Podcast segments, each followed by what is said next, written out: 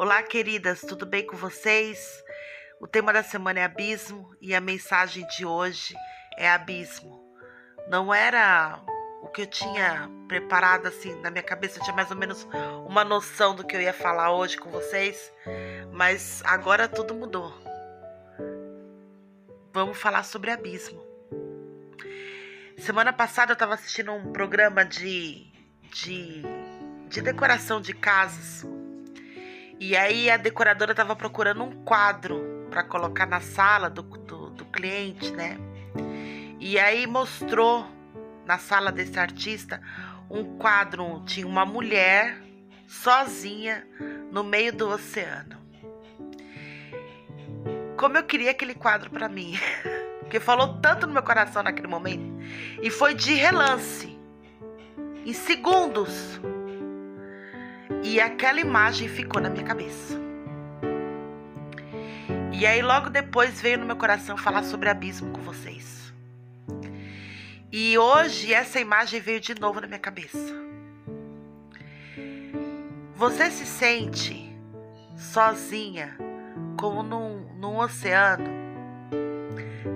sem ninguém, como se fosse um, um oceano de adversidades, um, um oceano de sofrimento. Você está se sentindo assim hoje? Como se você não tivesse apoio, como se você tivesse esquecida, como se você tivesse sido largada nesse lugar. Em que, em que lugar você se encontra? Você quer ser achada, mas você se sente muito distante já. É assim que você se sente hoje? Você já se sentiu assim? Eu acredito que sim. Nós estamos falando de abismo, é algo tão profundo, toca lá no fundo do coração. E coisas que vão acontecendo durante a nossa vida, atitudes, é, às vezes uma decisão que nos trouxe uma consequência muito dura. A perda, a decepção, é tantas coisas que podem acontecer na nossa vida que podem nos levar à beira do abismo. E quando você fica muito na beira, que você já foi no lugar alto, da tontura, né? Não precisa ninguém te derrubar. Se você ficar muito tempo ali olhando para baixo, você vai cair. Dê um passo para trás. Se você está na beira, dá um passo para trás. Dá um passo para trás agora. Não olha mais para baixo.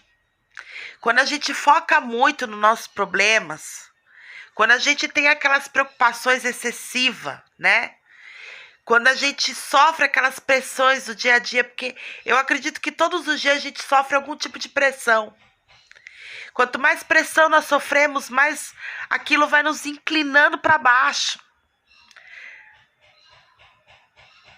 Nós temos que reagir a isso. Temos que manter a calma para que isso não domine a nossa vida, não domine as nossas emoções e não nos leve a despencar desse enorme e profundo abismo. Um lugar que que a gente se sente perdido. Você não vê nada à sua frente. Talvez tudo que você veja hoje é esse mar de dificuldade, essa imensidão, onde você se sente muito sozinha. Mas hoje eu quero te dizer, do fundo do meu coração, que isso vai passar e você vai ser encontrada.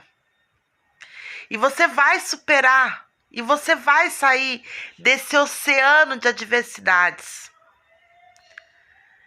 Houve um homem. Vocês conhecem a história de Jonas? Que foi engolido, tragado por um grande peixe. Ele foi até os profundos, até o mais profundo do oceano. Ele esteve no fundo do abismo. Mas ele ficou lá por três dias e três noites, no mais profundo Mas ele lembrou de quem? Ele lembrou de Deus. E mesmo estando naquela agonia, naquela aflição, ele lembrou da única, da única pessoa que poderia tirá-lo daquela situação. Há momentos na nossa vida, sabe, em que nós estamos num, numa, num, num lugar tão escuro, nós estamos caindo. Só Deus pode nos tirar daquela situação. E Jonas levantou a sua voz e pediu ajuda a Deus.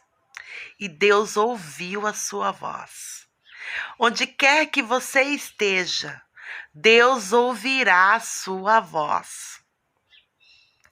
Não importa o quão escuro seja o lugar que você esteja, não importa o tamanho da tua tristeza, não importa se você se sente perdida, Deus encontrará você.